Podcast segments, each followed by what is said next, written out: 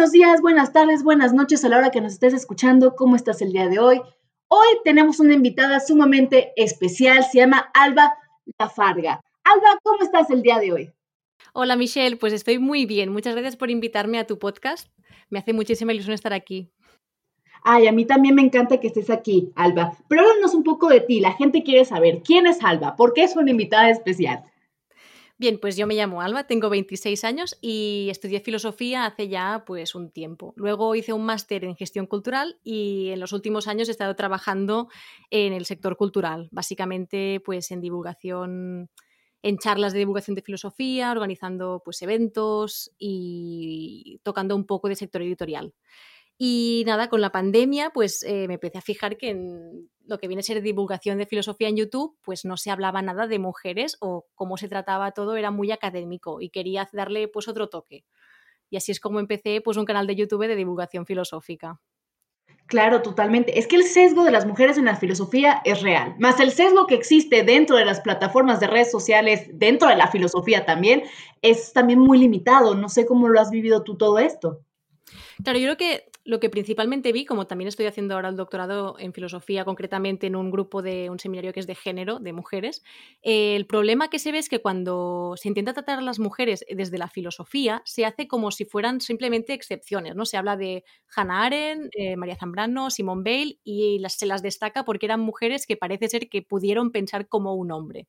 Entonces esto pues me resulta muy molesto porque realmente no son excepciones. Si vamos a la historia veremos que hay muchísimas mujeres súper importantes que pensaron temas tan destacados como la libertad, la justicia, la condición humana o la ciencia, y que en cambio pues solamente se habla de ellas como desde el feminismo, son feministas, son activistas, y, no, claro, esto, esto es lo que me motivó más, digamos. Ay, pues claro, Alba, es que la subrepresentación de la mujer es totalmente real, y no solo en el ámbito filosófico, ¿no? Sino también en la parte de la historia, de la política. O sea, la mujer se ha dejado atrás y muchas veces se nos tacha porque ya es como un mal adjetivo decir que somos feministas, ¿no? Incluso lo banalizan hasta el grado de decir que somos feminazis.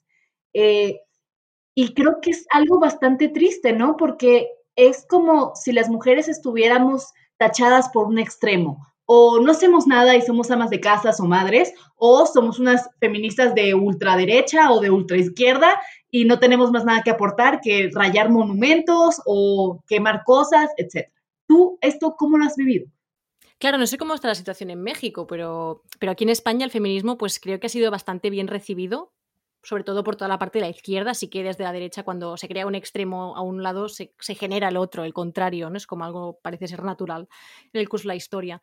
Entonces mi descubrimiento del feminismo y mi entrada, mi toma de conciencia de la perspectiva de género no fue hasta el inicio de mi carrera, cuando ves que todos los autores que tratas son señores y todos son los mismos señores, además que haces varias asignaturas y en todas ellas tratas siempre a Platón, a Aristóteles, a Kant, a Hobbes, es que al final terminas como estoy haciendo la misma asignatura todo el rato. Y bueno, aquí hay bastante aceptación del feminismo, pero me parece que en Latinoamérica sí que se ve como más eh, esta perspectiva que dices tú, ¿no? De que, son, que somos unas feminazis y unas extremistas, pero no sé, cuéntame. No, aquí lo que yo he visto en Latinoamérica, el feminismo ha estado mucho más en auge, yo creo que los últimos dos años más que nada. Yo me acuerdo que cuando comencé la carrera yo ni, ni al pendiente, ¿no? De, de, lo que era el feminismo. Sea, yo, o sea, sí, equidad, pero no me considero feminista hasta dentro de unos cuantos años, hace dos, yo creo que comenzó también este movimiento de Me Too y todo eso, que se empezó a hablar más de este tema, porque creo que lo que pasa en Latinoamérica es que no se habla, no se dice, se tiene todo guardado, no es mucho de cómo se va a ver, que me van a creer, me van a creer. Y digo, hace dos años la gente empezó a hablar, la gente empezó a revelarse, empezó a decir, no, o sea, es que esto no es no es normal, esto no está bien, yo no tengo por qué aceptar que me traten de tal manera o que me discriminen, ¿no? Porque creo que algo que pasa mucho en Latinoamérica, que son a veces países muy machistas, es esta parte de que se normaliza la misoginia, que se normaliza el machismo hasta un punto que ni siquiera puedes reconocer de, ¿es esto machismo o es, es algo completamente normal? Eh, y sí, o sea, el feminismo hoy en día hay unas pocas personas que dicen, pues es un, movimiento, pues racional, humano, diría yo. Eh, y hay otros que dicen así, pinches mujeres, eh, ¿qué les pasa? Están locas, eh, pónganse a cocinar, vayan y háganme un sándwich, cosas de por el estilo, ¿no? Y es bastante triste porque se tiene una imagen del feminismo errónea, ¿no? Como de que queremos que, o, nos, o que queremos que nos den privilegios a nosotras, o, o como si, o sea, es como que como que la gente no se pone en la perspectiva de la mujer y se queda en su realidad y no se mete en distintas realidades o no quiere cambiar las formas de opresión, por decirlo así, que se nos hacen a nosotras, ¿no? Y es como que es una invalidación completa de nuestros derechos humanos y de nuestra dignidad como personas. Tal cual. Yo, o sea, más el símil más que con el feminismo, ahora mismo en España, esto me hace pensar mucho en la situación que están viviendo aquí las personas trans, el colectivo de personas trans, porque ha habido todo un movimiento justamente desde el feminismo, que yo diría que es más un feminismo de derechas o un feminismo que no entiende realmente de qué va el feminismo o cómo lo entendemos la mayoría de mujeres, y que han hecho todo, todo un hashtag que iba sobre el borrado de las mujeres, porque ahora se ha aprobado aquí la ley trans en España, y dicen que esta ley pues, va a borrar a, las mujeres y que, hacen que nos van a, quitar los sitios, cuando realmente tú como mujer eres una persona oprimida, pero una persona que es trans y si tiene la doble opresión de ser mujer trans, pues ya está como pues tienes que estar como peor que tú. Entonces, es como muy sorprendente el movimiento que ha habido en contra de las personas trans aquí en España y que sigue habiendo aún. Y además que lo fuerte es que tú lo ves en Twitter y lo ves desde mujeres que supuestamente son feministas y que tienen un altavoz muy grande porque se dedican a la divulgación o hacen ilustraciones o, se dedican a dar charlas, vaya. Y entonces, claro, esto es bastante, bastante heavy. No sé si se podría hacer un símil un poco así con, el tema del feminismo en México, por ejemplo. Pues me encanta que lo hayas mencionado, porque justamente ayer, es que qué gracioso, en TikTok, justamente ayer en TikTok empezó a aparecer ese trend de si las mujeres trans pueden ser feministas o no, y cuál es el papel de la mujer trans dentro de todo este movimiento, si lo puede ser, si no lo puede ser. Y ahí sí quiero que me hables más, porque yo nomás vi unos cuantos videos y dije, a ver, ¿de qué están hablando? Entonces, no sé si me puedes hablar un poco más del tema. Sí, claro, a ver, yo cuando me empecé a meter más en el feminismo, ya empecé desde la autora Judith Butler, que es una autora norteamericana, que en sus primeros años, en los años 90, empezó hablando mucho del tema del género y digamos que dio un paso más allá de lo que hizo Simón de Beauvoir, que dijo que no se nace una mujer, sino que se llega a serlo, y es decir, que el género se construye. Y Judith Butler ya dijo que no solo el género se construye, sino que también el sexo al final también es un constructo. Desde que un, bebé nace y el, doctor dice si es niño o es niña, ya le estás inculcando ahí toda una serie de ideales y de valores que van a acuerdo con lo que tú tienes en tu cabeza que tiene ser un niño o una niña. Es decir, ella mm, ponía sobre la mesa lo que es el binarismo de género. Entonces, lo que ha pasado aquí en España es que todo el tema académico de debate, pues fue entrando ya desde los años 90, lo que pasa que no ha sido hasta ahora que se ha hecho como todo muy mainstream, es decir, que ha llegado a, pues, al gobierno, los, el activismo se ha hecho mucho más popular, en las manifestaciones feministas pues siempre había la defensa de la interseccionalidad, no solo también de la raza, ¿no? de las personas que son negras o de otros sitios que tienen otros tipos de opresiones, sino de las personas que eran trans. Entonces yo siempre he estado como muy fascinada por todo esto porque no había caído en la cuenta de que había personas que no se sentían bien en el género y sexo que les habían asignado y que esto tiene, pues joder, es súper chungo de vivirlo. Y entonces ahora es como que de golpe ha llegado a la gente que no se había enterado de que esto estaba pasando y muchas... Eh, claro, lo que sorprende más es que sean mujeres feministas que, se estén, que estén hablando del borrado de las mujeres a través de esta ley trans, ¿no? Pero sí, sí, bueno, estamos un poco así. Sí, no, se me hace totalmente una locura y qué bueno que mencionaste lo del género porque se me hace un tema muy relevante hoy en día. Y esto siempre lo abordo, ya corrígeme tú, que tú estás en doctorado, sabes más que yo, pero no sé si has escuchado hablar de las revoluciones científicas de Thomas Kuhn. Sí, sí, sí. Bueno, eh, creo que por una parte estamos en un cambio de paradigma, que es un paradigma, es como estas eh, leyes, ideas, teorías aceptadas por un cierto grupo de personas que van cambiando con el tiempo, ¿no? En la medida en que se va aceptando o no X teorías, ideas, creencias, eh, etcétera, etcétera.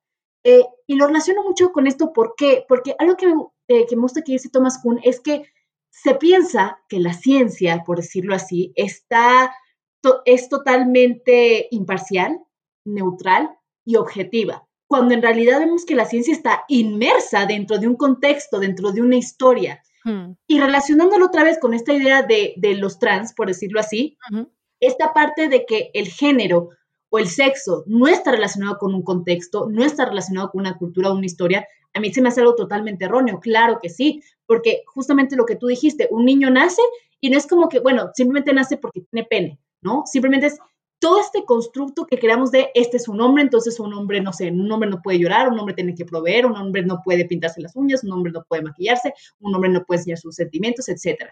O nace mujer. Entonces, como es mujer, está determinada a ser madre, tiene que vestirse bonito y no lo suficientemente bonito como que para que incite, que eso a mí tampoco me parece, etcétera, etcétera, ¿no? Entonces, no es nada más la parte biológica que se ve afectada, sino también la parte cultural que está dentro de la parte biológica. Y eso es lo que a veces se, le escucho mucho en los debates de, no, es que es hombre o es mujer porque tiene pene o porque tiene vagina. Eh, y es como, es que es algo va mucho más allá de lo físico. Va, ¿Cómo se entiende este aspecto físico dentro de una cultura, dentro de un contexto? ¿Qué opinas tú? Pues opino como, estoy súper de acuerdo contigo, sí, sí. De hecho, me has hecho pensar ahora en una charla que precisamente dio Judith Butler para un grupo de adolescentes y me gustó mucho porque explicaba como que ella de pequeña un día estaba con su madre y estaba en plan, bueno, vamos a salir ya, vamos a comprar la calle que hay que ir a hacer no sé qué. Y su madre dijo que aún no podía salir porque tenía que she had to put on her face. O sea, tenía que maquillarse, pero el hecho de, claro, la expresión en inglés es put on your face, ¿no? Ponerte el maquillaje.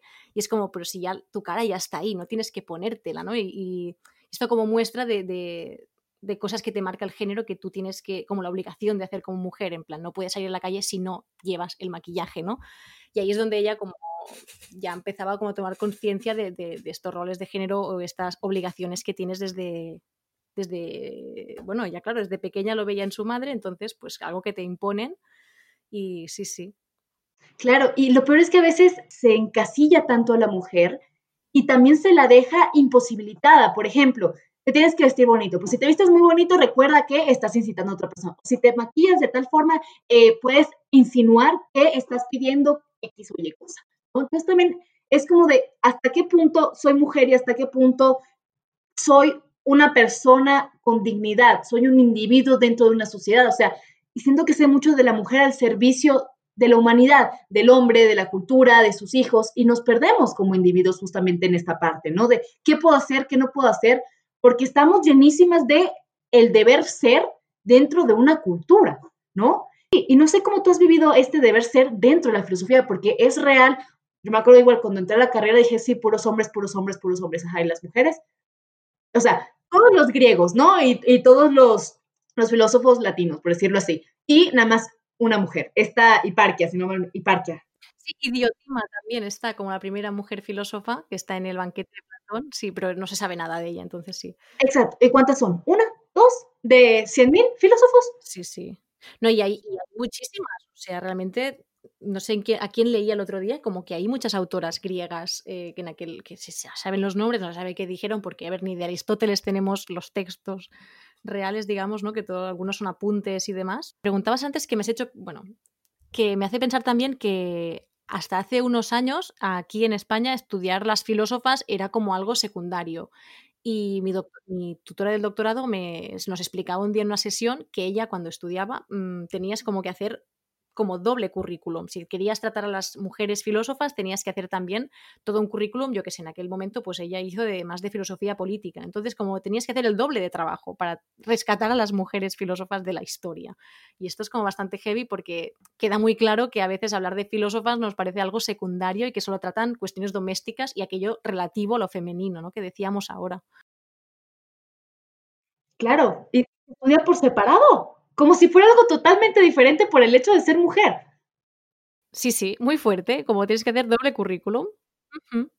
Y también se le adjudica a la mujer de que el estudio que hace de la filosofía, más que ser un estudio filosófico, es un estudio histórico de la subrepresentación de la mujer. O sea, aún así que nos, que nos que seamos filósofas y aún así nos vean como filósofas, es algo muy, muy, muy difícil también que veo. No sé si has podido leer a Silvia Federici. Es historiadora, de hecho, y tiene un libro que a mí me encanta que se llama El patriarcado del salario. Justamente le hace una crítica a Marx porque prácticamente le dice, en pocas palabras, tú estudiaste el capital desde el hombre. No has visto cómo está la mujer dentro de esta parte de ella, sea la revolución industrial o dentro del trabajo. Y en este, en este apartado dice, Marx tachó a las mujeres de que nunca han trabajado, de que solo pueden ser jóvenes a punto de casarse, esposas, viudas o prostitutas de eso nos tacharon. Dice, es, es falso. La mujer toda su vida ha trabajado y también menciona el trabajo no remunerado lo que es mantener una familia, ¿no? Mantener el hogar. Eh, y habla desde el punto de vista crítico, que dice, las mujeres siempre hemos trabajado, siempre hemos estado ahí, pero no nos han tomado en cuenta, es como si nos borraras de la historia. Y aparte también hace una crítica dentro de esta parte, por ejemplo, de la revolución industrial, que se le contrataba a las mujeres para, eh, porque les pagaban menos que los hombres, pero al mismo tiempo, estas mujeres que trabajaban se veían sumamente criticadas y hasta incluso se les, eh, ¿cómo se decía? Se les tachaba, se les denunciaba de feminicidas, de, de feminicidas, no, de infanticidas, perdón, porque dejaban a sus niños en las casas mientras ellas iban a trabajar o que no atendían el hogar. Entonces, como ni una ni otra. Y lo que más me gusta decir es que dice, la independización de la mujer empieza por la independencia económica, de que ella se empieza a valer por sí misma. Pero también no podemos ver el feminismo sin esta parte de la independencia, sin esta parte de la mujer dentro del trabajo, porque mientras sigamos siendo siervas, por decirlo así, de nuestros esposos, de nuestros padres o de nuestras figuras masculinas dentro de nuestra familia, no somos nadie porque vivimos bajo la tutela o el seno de otra persona. Sí, sí, 100%. Además, este em, que empieza por Marx y termina por todos los movimientos sociales de izquierdas, ¿no? que al final cuando las mujeres se vinculan y se dan cuenta que ellas no, no, las tienen en cuenta, su presión no, está, no se tiene en cuenta, es como Gloria Zaldúa, me parece, que se desvinculó de un movimiento de obreros porque no, las mujeres, bueno, eso ya sí luego, ¿sabes? Le decían. Totalmente. Y algo que te quería preguntar a ti es, ¿cómo tú has vivido esto dentro de tu mundo de la filosofía? O sea, aparte del el estudio, claro, pero tú como mujer, ¿cómo, lo has vivido? Mi, ¿Cómo que es decir, mi toma de conciencia del feminismo? ¿O... No, no, no, tú, o sea, ¿cómo te ven a ti como mujer filósofa? Uy, no sé. Es que, a ver, yo tampoco me califico como mujer filósofa, esto por empezar. Yo digo que estudio filosofía. Muy a la Hannah Arendt. No, o sea, no sé, o sea, yo creo que para que te llamen filósofa he pensado que tienes que haber hecho como algo muy, no sé, son, son complejos, lo imagino, ¿no? Pero yo me defino más como pues gestora cultural, que al final es como lo, a lo que me he dedicado más. Y sí que desde ahí pues también he trabajado en temas de, comunicación y de hecho ahora estoy haciendo divulgación, ¿no? Bastante desde YouTube. Y me he encontrado que sí que, que hay gente como que me dice, ah, eres, eres feminista. Bueno, yo no soy feminista, pero tal, tal, pero bueno, está bien lo que haces, ¿sabes? Pero como en plan, no estoy de acuerdo con el feminismo, pero bueno, a ti te acepto porque has hablado las cosas y las has entendido, ¿sabes? Y esto me sorprende porque es como, hostia, pero es que no es nada loco, el feminismo es, es simple y ya no, o sea, no, no hay mucho, no hay mucho. Entiendo que como hombre para deconstruirte y, y pensar cómo puedes formar parte del movimiento y no ocupar espacios, pues esto sí que es más complicado. Esto sí que lo quería compartir contigo y es que bueno, durante cuando era más joven, que estaba vinculada a un grupo, bueno, sería como un grupo de scouts, aquí les llamamos Splice, que es como que eres monitor voluntario de niños de fines de semana y así en verano. Y me acuerdo hacíamos como reuniones todos juntos para preparar las actividades, pues hacer la gestión económica, bueno, llevamos como todo lo que es el Splice, todo el casal en sí.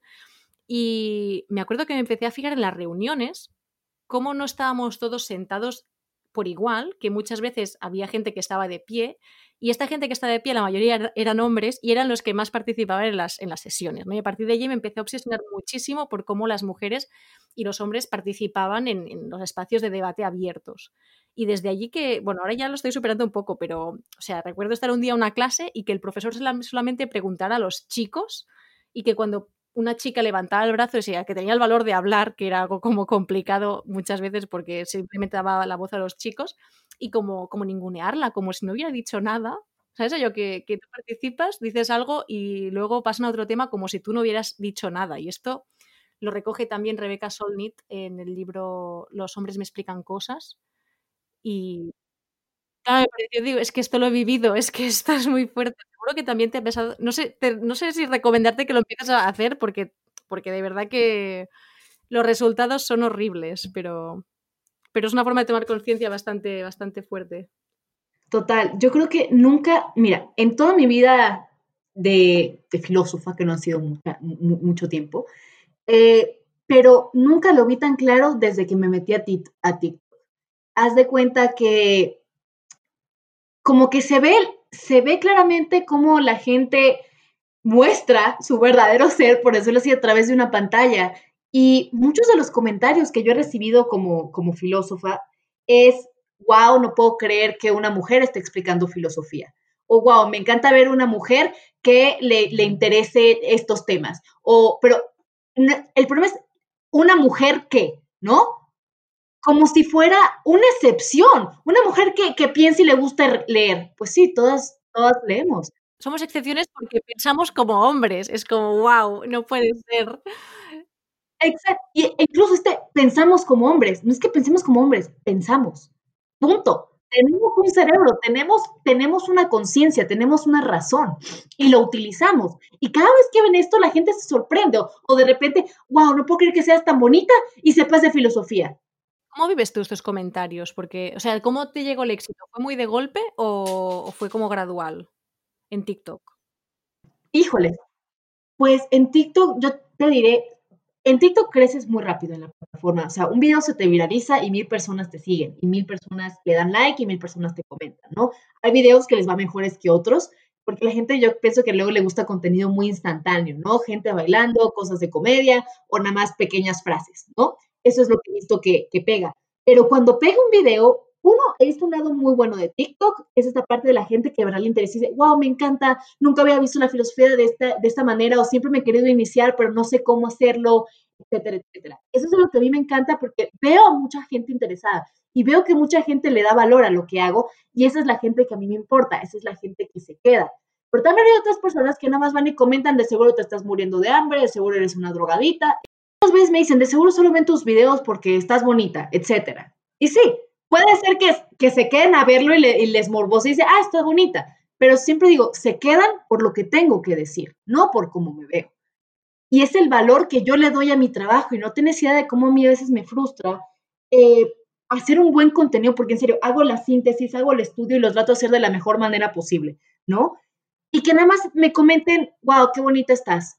A ver, o sea, o sea, mi imagen en mi trabajo no importa, lo que importa es el contenido de lo que hago, independientemente de cómo me vea, de cómo luzca, de qué edad tenga, de qué color sea mi cabello, eso no importa, ¿no? Y a veces es, o sea, ¿qué, qué está pensando la gente, ¿no? Como si los incitara a, que me dijeran cosas, ¿no? Cuando no tienen nada que ver con mi trabajo de filosofía y de divulgación totalmente y eres capaz de ignorar estos comentarios, o, o sea, los bloqueas o haces... Yo he visto algún comentario que digas en Instagram como en plan, jolín, he colgado esta foto porque me apetece. Esto es algo también que desde el feminismo me, me ha costado mucho como aceptar que, que no, que te puedes vestir, o sea, puedes ser feminista y aún así querer vestirte como el canon de mujeres dice, ¿no? En plan, pues hay días que quiero ir con un vestido o con una falda, hay días que me gusta maquillarme y no por esto voy a ser menos feminista. A mí esto me costó un poco. Pero Sí, sí, porque, bueno, creo, a lo mejor el feminismo en el que yo como empecé a crecer era, era pues más de, ya desde un inicio, dejarte lo típico, ¿no? Depilarte o llevar... Era todo más, más como más hippie todo ese entorno. Y pues con el tiempo he ido viendo que al final el feminismo es una cosa y cómo eres tú como persona o cómo quieres mostrarte a la gente es que no tiene nada que ver, claro. Entonces te ve algún comentario en Instagram que decías en plan, pues mira, yo hago este contenido me gusta subir fotos donde pues, pues estoy súper guapa y me gusto, ¿sabes? Y no tiene nada. Exacto. Claro, ese, es que son, mi problema es que la gente asuma que tú quieres que te digan algo. O sea, es esto de, de, defiende mucho el feminismo y, y, luego, y luego se visten así. Y por vestimenta tenía unos jeans y una playera blanca, ¿no? Punto, punto independientemente de cómo yo me vista, eso significa que yo esté incitando o que le pida a la gente, dime por favor cómo me veo, por favor dime que estoy bonita. No, una parte es los comentarios no deseados que nadie está pidiendo y otra es cómo yo expreso mi individualidad como persona, que es, es lo que tú dices. Si me quiero poner vestido, si me quiero depilar, si no me quiero depilar, si me quiero maquillar, si no me quiero eh, maquillar, etcétera, etcétera. Eso ya es, soy yo como persona. Pero de ahí a que tú asumas que yo, como por ejemplo, no me depilo, eh, quiero que me digas o que me regales un, rastrillo para depilarme, por decirlo así, o que me pagues una sesión de depilación. A ver, ¿en qué momento? ¿No? Mi problema es estos piropos no requeridos que los toman como si sí los estamos pidiendo. Ese es un gran problema que yo tengo, ¿no? Que se asuma antes de pensar, antes de preguntarse. Claro, yo también entiendo que llega un punto que si, claro, en TikTok tienes mucho, es que no puedes controlar, entiendo, la gente que te comenta y lo que te dicen, y que, bueno, tienes, yo creo que los mensajes que lanzas, yo creo que ya están súper bien enfocados a que tu audiencia se dé cuenta de que esto no es lo que tú estás promoviendo, lo que te interesa que, comenten, que evidentemente es una parte, porque al final tú estás poniendo tu cara y tu imagen, es lo que, o sea, a mí me pasa esto con YouTube, que al final e-, eres tú, o sea, no sé si la gente me va a reconocer por la calle, porque al final tampoco voy maquillada de normal, ¿no? Pero que te estás exponiendo y si es una parte que tú pones porque a ti te gusta pero no quieres que. Esto no da pie a la gente que te comente, como cuando vas por la calle. No sé cómo es en México, pero aquí. Mmm, ahora no tanto, pero antes siempre había gente que, que, te lanzaba muchos piropos. Bueno, también, de hecho, también. O que, o notas que el hombre, o sea, que se giran para verte el culo cuando has pasado. Estas cosas, pues se hacen en la calle, se hacen igual luego en la calle digital que es internet, ¿no? Entonces. Claro, totalmente. O sea, en la calle en México aquí también me pasa. O sea, de repente voy a la universidad y veo gente que se me queda viendo que se empieza a tocar el pene cuando yo paso. Literalmente. Horrible, asqueroso, asqueroso. Tú dices, o sea, simplemente me estoy así porque me da calor. Ni siquiera dices que estoy vestida de una manera sugerente, ¿no? Porque no creo que la vestimenta tenga nada que ver. Es simplemente esta parte de, de poder, de simplemente yo hago y te veo y me toco si me da la gana, ¿no? Y lo que ¿qué pasa con el tráfico de esto en TikTok? Muchas veces los ignoro o si ya veo que son demasiado bizarros, los elimino y los bloqueo. O si no, de repente vienen comentarios bien misóginos, ¿no? ah, pinches mujeres no saben nada o ponte a cocinar. Y ya ni siquiera yo les tengo que contestar porque la misma gente le contesta. No seas pendejo o de qué te pasa, ¿sabes? Entonces ya ni siquiera yo, yo es como que tenga que ir a decirle, oye, ¿qué te pasa? Simplemente la gente va y ve la estupidez. Y dice, o piensa, ¿no? Entonces, hay veces que simplemente los ignoro, ya los que son, ah, seguro trabajas en un McDonald's. Pues no. Y si sí, ¿cuál sería el problema? ¿No? Entonces, creo que es mucho ya, ya creo que lo aprendí a manejar. Al principio sí era como de, ¿qué le pasa a la gente? Está loca. Y al final es como, pues ya, ni modo, ¿no? Si veo que es algo muy bizarro, lo elimino y lo bloqueo y listo, y continúo con mi vida, ¿no? Eh, pero también es exponer estos casos donde dices, es que esto no está bien. Y regreso, es la normalización de algunas conductas que no están bien. Dicen, bueno, ¿por qué si te digo que, estás bien buena es un, es un problema, si es un cumplido? A ver, ¿en qué momento dijimos que está bien empezar a comentar sobre el cuerpo de las otras personas? ¿Por qué? O sea, ¿por qué tienes que decir o darme tu opinión sobre cómo me veo si no te lo he pedido? ¿No? Una cosa es, ah, me gustó, qué bonito reloj o qué bonito vestido. Otra cosa es decir, ah, qué ricas tetas tienes, ¿no? Pero como que no pintan su, su línea. Claro, el tema con el, con el piropo, al menos lo que yo he oído o sea, lo que nos lo que nos causa a nosotras es como, y lo que les causa a ellos es como que te poseen. Es una forma de decirte, mira, eres mía y yo estoy en el derecho de, como hombre, pues te puedo marcar de esta forma, ¿no? Es, este, tratarte de objeto, de algo que está por debajo y que tiene que servirle a él. Creo que sigue bastante esta lógica. O sea, que es claramente, pues, machismo del bueno. Total, es que totalmente, estoy, estoy, estoy de acuerdo. O sea, hay que pintar la línea y hay que empezar a ver hasta qué punto podemos. Es que, es que ni siquiera es libertad de opinión, Alba. Ni siquiera lo veo como libertad de opinión. Es, es, es control, es poder, es yo te puedo decir lo que yo quiera, porque yo me siento superior a ti. Y eso es el, lado que la gente no ve o que la gente no entiende. Y dice, pinches locas, entonces ya no les podemos decir nada. A ver, no es que me puedas decir nada, puedes ser respetuoso y hablarme como una persona normal y decente tienes por qué venir y, decirme asquerosidades sobre mí o sobre mi cuerpo, no tienes por qué demeritar mi trabajo por ser filósofa, por ser mujer o por ser bonita, por ser fea, por cómo, etcétera, ¿no? O sea, estamos, o sea, la sociedad está jodidísima, por eso es lo que yo veo aquí en México. problema al final parece que no puedes hacer nada porque es que es algo social, porque la, esta gente seguirá consumiendo pues vídeos del Pornhub donde hay violaciones a menores, es que está todo muy chungo, sí. Pero bueno, mm, claro, a mí me, causa una sensación de impotencia cuando te dicen algo, no, no tienes la energía ni, ni, ni, la, fuerza de girarte y decirle algo porque te sientes tan inferior realmente que te pueden hacer algo que, no te atreves, que simplemente te vas y, y, te vas corriendo casi con el móvil en la mano en plan a ver si tengo que llamar a alguien o es, es una impotencia total. Bueno, eh, poco a poco. No, yo, yo más que impotencia, yo lo que hago, más, ya, ya como no he salido, no me, no me he pasado en la calle, pero más que impotencia a veces es más como de, ¿en serio? O sea, como, como de, de, que cada vez pierdo más mi fe en la humanidad, Alba. Que digo, o sea, ¿en qué, en qué momento? Y, como que mi cerebro a veces no lo entiende porque para mí es algo tan normal, por decirlo así, el respetar a la otra persona y saber cuáles son los límites con, con alguien. Y también entiendo esta parte del consentimiento, ¿no? Es muy diferente tú, Alba, que me permitas decirte, no sé, eh, qué bonito cabello tienes, ¿no?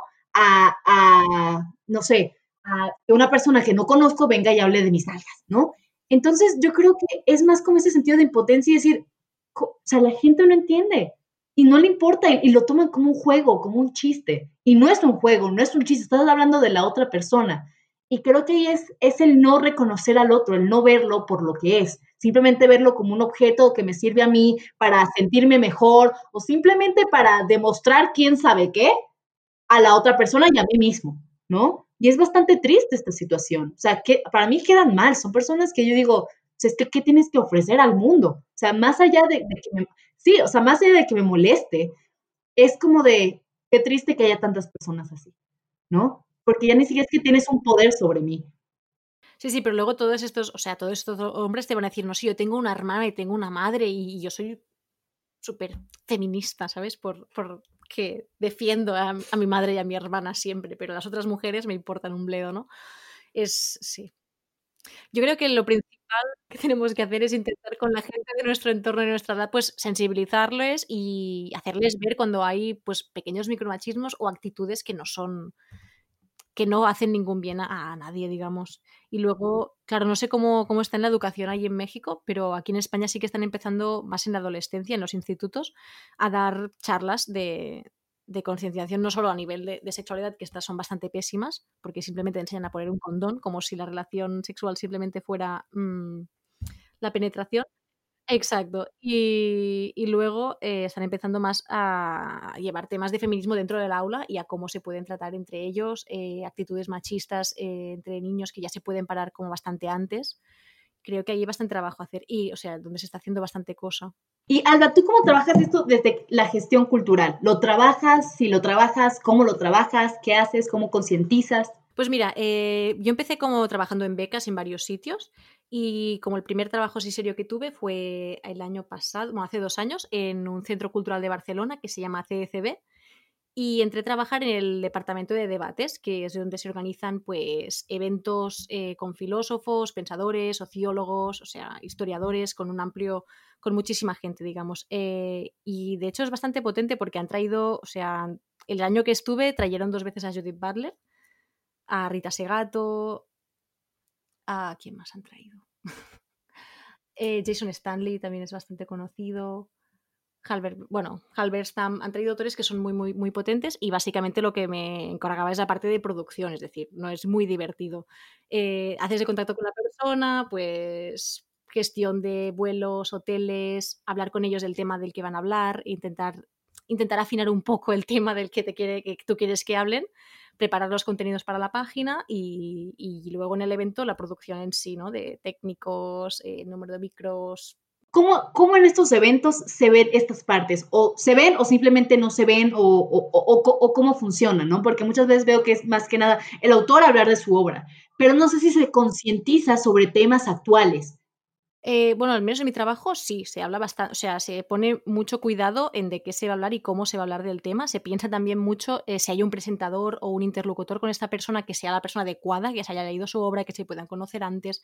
Se prepara muchísimo. Lo que, claro, que te sorprende es que, claro, tú ves a las personas de cerca luego, o sea, si tienen problemas con el hotel, si son bordes, si, si no, si son unos estirados, y esto sorprende y choca un poco. Claro, totalmente. Eh, cuéntame un poco, en tu canal de YouTube, ¿qué podemos encontrar en tu canal de YouTube? Pues mira, en mi canal de YouTube podemos encontrar divulgación un poco random sobre temas filosóficos y culturales. Eh, yo soy nacida en los 90, por lo que toda la cultura de los millennials pues es la que me ha atravesado más. Y aquí en Cataluña concretamente todos, todos vimos animes de pequeños porque es lo que daba en la televisión pública catalana. Entonces todo lo que son animes como Sailor Moon, Sakura, Inuyasha y demás, pues eh, hay referencias continuamente porque forman parte de mi pozo como persona pero me interesa mucho sobre todo eh, tratar temas generales como por ejemplo la ciudad, a los videojuegos, ¿qué más? A iba a decir temas que aún no he tratado, así que no lo voy a hacer porque no se los voy a hacer. Eh, el girl power. Y hacerlo sobre todo es una mirada, pues esto, a través de elementos pop que la gente pueda identificar fácilmente, ¿no? Eh, ahora tengo uno que es sobre girl power, que explico con una amiga y lo hacemos a través de las Spice Girls y de Sailor Moon, que este, estamos muy orgullosas. Luego tengo uno en el que hablo de María Zambrano y Hannah Arendt como su proceso de hacerse filósofas a través de, del Sakura Card Captor, del hecho de que ella convierte las cartas de Chloe en las cartas de Sakura. Y sí, luego también hablo eh, uno sobre las ciudades contemporáneas a través de The Office, de la ciudad de Scranton. y bueno, cositas así. Y luego y luego tengo una pequeña playlist de vídeos que son filósofas en dos minutos, ¿no? Que es esto de intentar poner eh, sobre el mapa las filósofas que no solamente han tratado temas de feminismo, que también lo han hecho, porque al final, pues, preocuparse de su situación y su causa era algo bastante importante porque no había demasiadas mujeres, no había casi mujeres, y, pero también los otros temas que han tratado, es decir, por ejemplo, Mary Wollstonecraft eh, habló un poco del el beef que tuvo con Rousseau, porque hizo una crítica bastante fuerte. Y bueno, ya está, más o menos esto es lo que hago en YouTube. No, sí, es que a mí me encanta esta clase de contenidos que tú estás haciendo, porque justamente lo haces interesante, lo haces relevante y hablas de muchos temas y también esto que das filósofas en dos minutos, o sea, creo que es una gran labor la que estás haciendo de la difusión de la filosofía, porque justamente era lo que estábamos hablando al inicio, antes de comenzar el podcast, que es hacer la filosofía importante, relevante, que la gente le guste, no solo me voy a sentar a hablar dos horas de Kant, de la manera más aburrida que se me ocurra, ¿no? Como este, este ámbito académico de la filosofía, que fue lo que te mencioné al principio. No nos sirve de nada que de filosofía sepan los filósofos. De nada. Exacto. Para que se queden en la torre de marfil, ¿para qué? Sí, sí. Exacto. Hay que hacer a la, a la filosofía al servicio del mundo, al servicio de la gente. A lo que me refiero es involucrarlo, porque creo que tú ya lo has de saber, la filosofía es necesaria para todos y está en el quehacer del hombre hacer filosofía y no quedarse nada más en lo, en lo banal, por decirlo en lo superficial, sino profundizar sobre los temas que nos, que nos interesan, que nos, eh, que nos incumben, por decirlo así, y desarrollarlo y, a través de ello, no sé, progresar como sociedad o simplemente como personas, ¿no? Y hacernos mejores cada día con la filosofía también. Entonces, esta labor que tú estás haciendo me encanta, justo por eso te, te llamé el día de hoy para hacer esto, porque es necesario que hayan personas como tú difundiendo este tipo de contenido y también que se sepa que hay mujeres que lo están haciendo, no simplemente que hay hombres, sino también mujeres dentro de la filosofía que también están haciendo su labor como filósofas, ¿no? No simplemente su labor como feministas, su labor como historiadoras, sino que hay mucho más allá de eso, ¿no? Entonces, Alba, no sé si tienes algo más que comentar.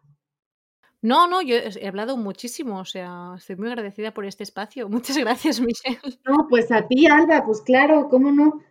Y por esos comentarios finales que, Jolín, muchas gracias. Ah, pues claro, claro, claro. Sabes, Alba, que aquí estoy para lo que necesites. Eh, pues creo que ya tocamos todos los temas de hoy. Muchísimas gracias por venir, Alba, el día de hoy. No sé si quieres comentar tus redes sociales para que las personas te sigan. Sí, bueno, mi nombre es Alba Lafarga y por ahí ya te sale Alba Lafarga Filo y en YouTube también Alba Lafarga. Buenísimo, buenísimo, Alba. Pues muchas gracias a todos ustedes por escucharnos el día de hoy en este mes de la mujer. Eh, nos vemos hasta el siguiente podcast. Ya saben que nos pueden seguir a kairos.podcast en Instagram, al igual que me pueden seguir en TikTok como Michi Blonde y también en Instagram como cafeidos-bajo. Muchísimas gracias, nos vemos hasta la siguiente. Hasta luego.